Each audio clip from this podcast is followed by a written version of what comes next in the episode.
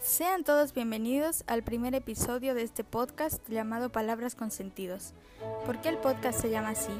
¿Por qué? ¿Por qué? No fue un error. Me gustan los niños que preguntan ¿por qué? y que naturalmente son respondidos por sus atareados, inteligentísimos e interesados padres. Las razones son tres, como mi número favorito. 1. Consentidos. Todos los podcasts lo son.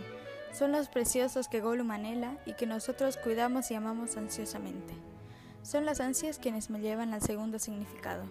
Consentidos. Fe de ratas. Omítase aquí una S y léase pues palabras con sentido.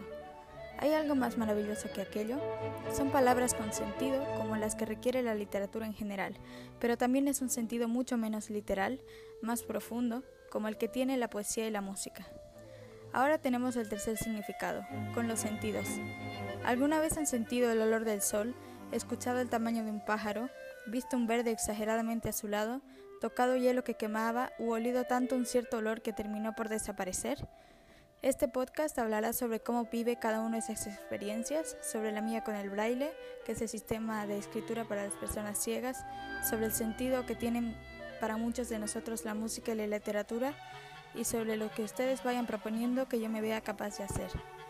Gracias por acompañarme y nos vemos en el próximo episodio, cuyo título puede desafiar al cerebro de muchos, del siglo XVIII al éxito de Despacito.